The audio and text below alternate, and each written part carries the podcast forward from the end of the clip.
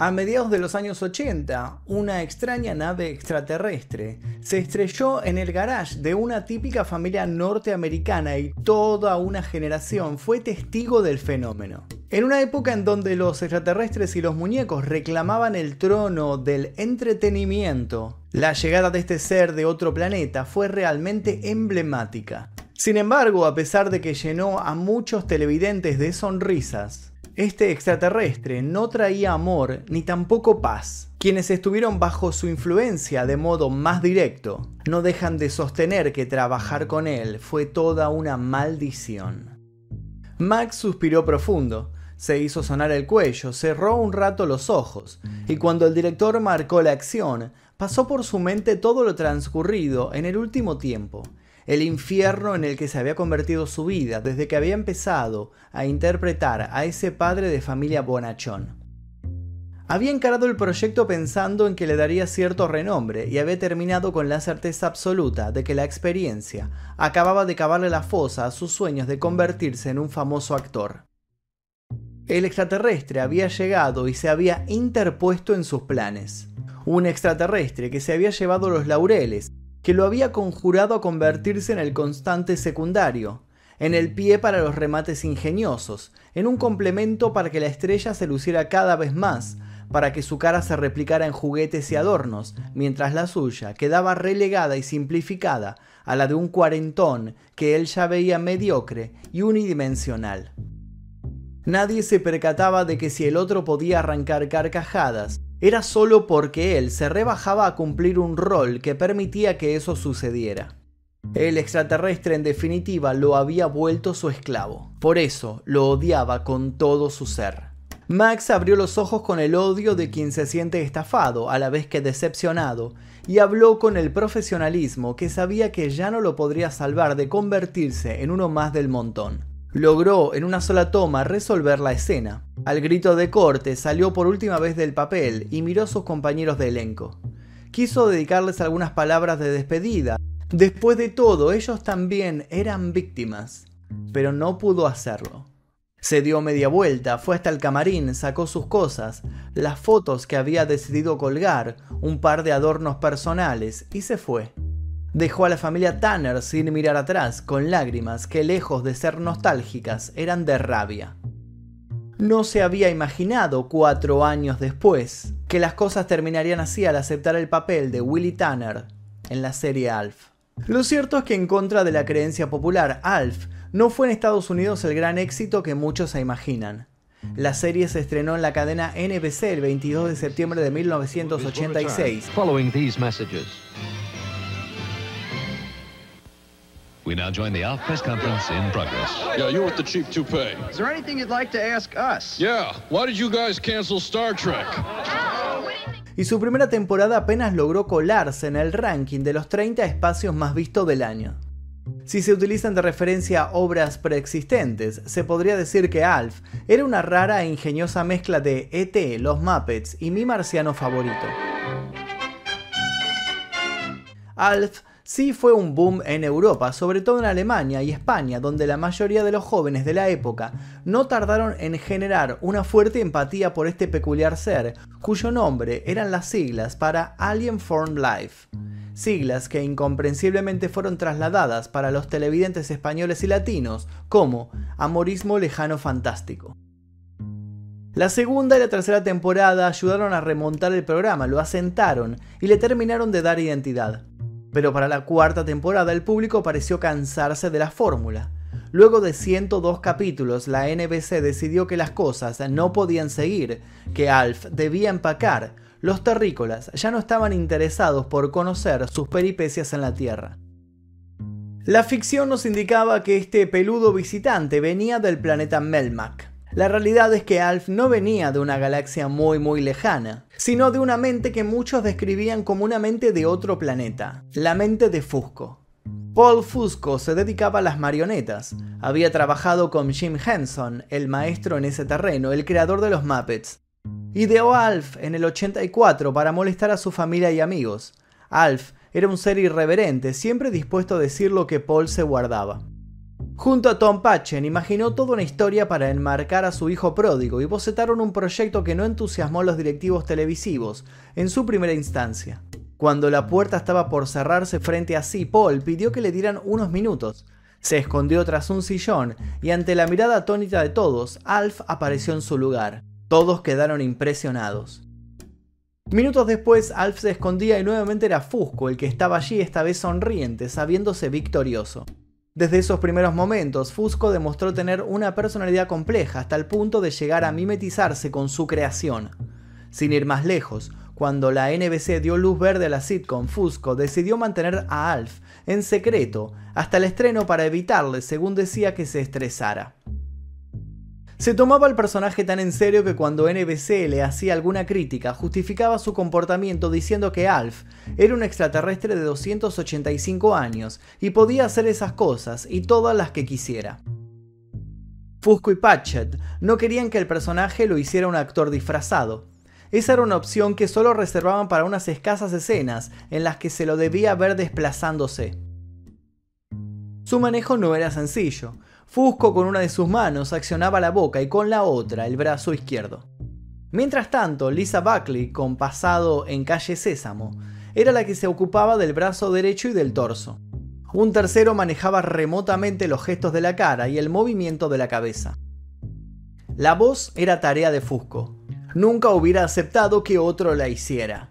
Él conocía las inflexiones y los tiempos de cada réplica. El perfeccionismo de Fusco tenía su contracara. Muchas de las sitcoms de los 80 se grababan con público, así se evitaban las risas grabadas. Alf no permitía esa posibilidad. Sus creadores no querían que se perdiera la magia y que se viera de qué manera funcionaba el mecanismo. Además, el proceso de filmación era muy engorroso y se suponía que ningún espectador soportaría semejante tedio. De hecho, quienes compartían el set con Alf tampoco lo soportaron. Michu Mesaros, por ejemplo, era el encargado de colocarse el traje de Alf para esas escenas en las que el extraterrestre aparecía de cuerpo completo. Michu era un húngaro que había hecho carrera con fenómenos de circo. En el Ringling Brothers and Barnum Wrigley Circus, el espectáculo circense más importante de ese tiempo, era presentado como el hombre más pequeño del mundo. Michu medía apenas 83 centímetros. Siempre recordó su paso por Alf con algo de fastidio. Decía que estar dentro del disfraz era incómodo y particularmente caluroso. Llegó a sentirse al borde del desmayo en más de una ocasión. Además, no se cansó de mencionar que había algo poco común en el aura de ese ser, algo que lo incomodaba mucho más que el pesado traje. Según la historia oficial, Alf viaja perdido por el espacio durante un año, huyendo de su planeta que estaba a punto de estallar, producto de que todos los habitantes de Melmac enchufaran la secadora de pelo al mismo tiempo. En determinado momento, sigue una señal de radio proveniente del planeta Tierra estrellándose en el techo de la cochera de los Tanner, una familia de clase media de los suburbios. Familia compuesta por el trabajador social Willy, Protagonistas. su esposa Kate, sus hijos Lynn y Brian, Benji Gregory. y un gato llamado Suertudo. A pesar de que Alf no se cansaría de repetir no hay problema, sus problemas no se hicieron esperar. Anne Sheeden, la señora Tanner, fue la primera en empezar a pasarla mal. El decorado de la casa de los Tanner había sido construido en altura y con múltiples puertas trampas en el piso para que por allí pudiera aparecer el protagonista principal. Debían contar con una gran infraestructura para que los titiriteros pudieran manejarse sin inconvenientes. Anne nunca pudo acostumbrarse a esas puertas trampas y sufrió infinidad de accidentes en el set. Sus lesiones se hicieron constantes, provocándole una fuerte adicción a los analgésicos, sin los cuales no hubiera podido tolerar, por ejemplo, el dolor en sus tobillos que no paraban de esguinzarse. Aquello que intentaba simular un caluroso hogar familiar era para ella una zona de combate llena de minas que podían estallar en cualquier momento. Su tormento por el set se vio agravado cuando las jornadas de rodaje empezaron a extenderse más, por culpa de la minuciosidad con la que Fusco manejaba a Alf. Tan detallista era que pedía tomas y retomas cada vez que el extraterrestre debía lucirse con alguna de sus líneas. Para un capítulo de 28 minutos debían rodar más de 25 horas, a veces siguiendo cronogramas exigidos y brutales por miedo a perder continuidad. La paciencia de Anne quedó en jaque y su estabilidad mental se quebró. El estrés que la serie despertó en ella la alejó de la actuación con varios tics incorporados. Nunca pudo sobreponerse a esos días y al sabor amargo que le dejaron. Y Andrea Elson y Benji Gregory, que interpretaban a sus hijos, no la pasaron mucho mejor. Andrea, que era una adolescente al momento de rodarse la serie, empezó a percibir los cambios hormonales de la pubertad en su cuerpo, y mientras todos estaban obsesionados con la labor del set, la chica empezó a transitar el infierno de la bulimia. Se recluía en algún rincón fuera de las luces, esperando que le tocara intervenir con alguna línea, y allí sufría en silencio. Se daba grandes atracones con las bandejas de catering y luego vomitaba en los baños, donde se quedaba abrazada a sí misma y temblando hasta que alguien la requería. Entonces, dibujaba una sonrisa en su rostro y salía a escena. El hecho de que Al fuera un extraterrestre con ocho estómagos, siempre hambriento, le daba más y más náuseas. Era como si el muñeco supiera sus secretos, lo que no paraba de mortificarla. Benji, por su lado, era un pequeño al rodarse la serie, y siempre alegó haber olvidado gran parte de lo que ocurrió en esos oscuros años. Silo sobrevivió a una sensación absoluta de angustia y terror, Mientras otros niños de su edad lo envidiaban por compartir su vida con uno de los extraterrestres más famosos de todos los tiempos, él tenía un miedo rotundo a su compañero espacial. Con la excusa de que necesitaba que el niño actuara normal, Paul Fusco había tenido algunas charlas en privado con Benji. En las mismas le había asegurado que Alf era un extraterrestre de verdad, que el resto del equipo no lo sabía, pero era cierto que había llegado de un lugar muy lejano Benji empezó a tener horribles pesadillas con ese ser al que debía tratar como su mejor amigo en la ficción. Por un tiempo corrió el rumor de que Benji había muerto de grande, o que había crecido para convertirse en Marilyn Manson. Lo cierto es que terminó alistándose en la Marina y haciendo todo lo posible para esquivar a quienes, año tras año, querían preguntarle sobre su pasado en la serie que lo traumó. Benji y Andrea también se retiraron de la actuación. Sin embargo, el que pagó el precio más caro fue el padre de familia, Max. Si bien después de Alf Max pudo obtener algunos papeles en series reconocidas, el final de su carrera llegó con un escándalo. El diario sensacionalista The National Enquirer publicó fotos, capturas de un video, en la que supuestamente se veía al actor fumando crack y besando a un vagabundo mientras otros dos tenían relaciones sexuales. Él desmintió ser el de las fotos y accionó contra la publicación. Las fotos dieron la vuelta al mundo y sin importar el dictamen de la justicia o la veracidad de las imágenes, la vida privada y profesional de Max se vio dañada seriamente. La muerte de su esposa en 2017 fue el golpe final. Después de unos años de fuerte depresión, el 26 de junio de 2019, Max murió de linfoma a la edad de 75 años en su hogar de California. En el 2000 y 2003 había sido arrestado por conducir en estado de ebriedad, según había llegado a declarar, el alcoholismo había sido otro de los daños colaterales de trabajar con Alf. Sus celos hacia el extraterrestre habían crecido a niveles descomunales. En una grabación ante la décima repetición de una escena por el funcionamiento defectuoso o descoordinado del muñeco, Max, ya sobrepasado, arremetió contra este y lo golpeó repetidamente con furia. Fueron muchos los que tuvieron que intervenir para que no lo destrozara se había sentido aliviado, pero que también había sentido algo extraño. Había sentido que más allá de los titiriteros, el muñeco cobraba vida.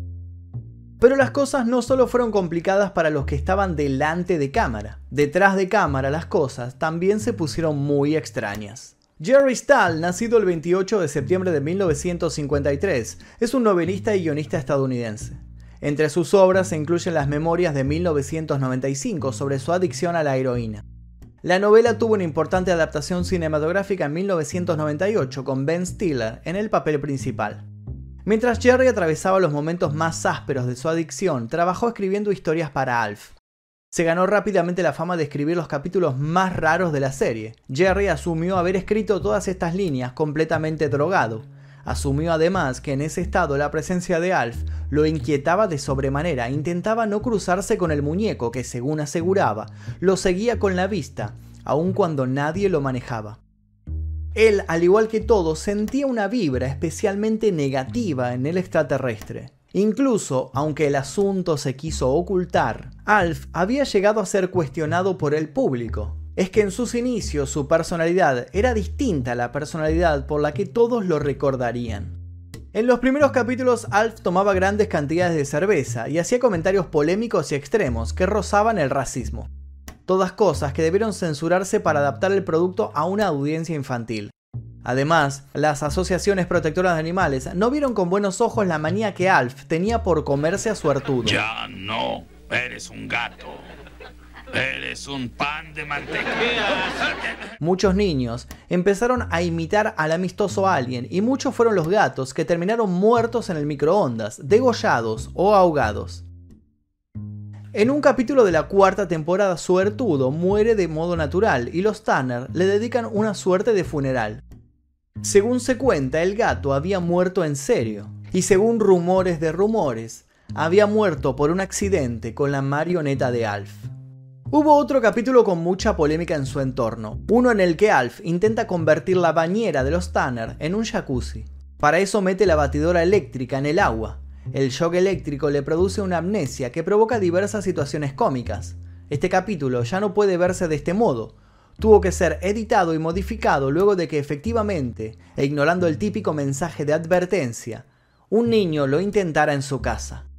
Al final de la serie, Alf está por ser rescatado por Skip y Ronda, supervivientes de su planeta, pero en lugar de eso es capturado por la Fuerza de Tareas Extraterrestres. Se suponía que este hecho sería la trama para una quinta temporada, pero tal cosa no ocurrió por falta de presupuesto del canal. Por muchos años se pensó que Alf finalmente había sido eliminado por el ejército estadounidense, pero en la película de 1997, Proyecto Alf, se muestra cómo dos agentes le ayudan a escapar de un inminente exterminio. Alf tuvo también un spin-off animado, videojuegos y todo tipo de merchandising.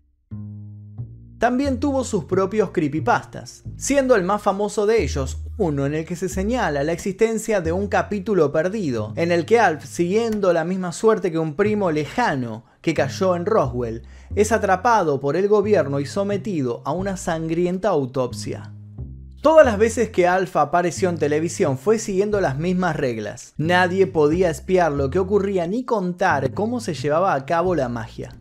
También trascendió que durante los ensayos de la serie, los técnicos usaban una réplica de Alf, a la que llamaban Ralph, por lo cual muchos de ellos nunca llegaron a operar al original, que nunca dejó de estar controlado por Fusco.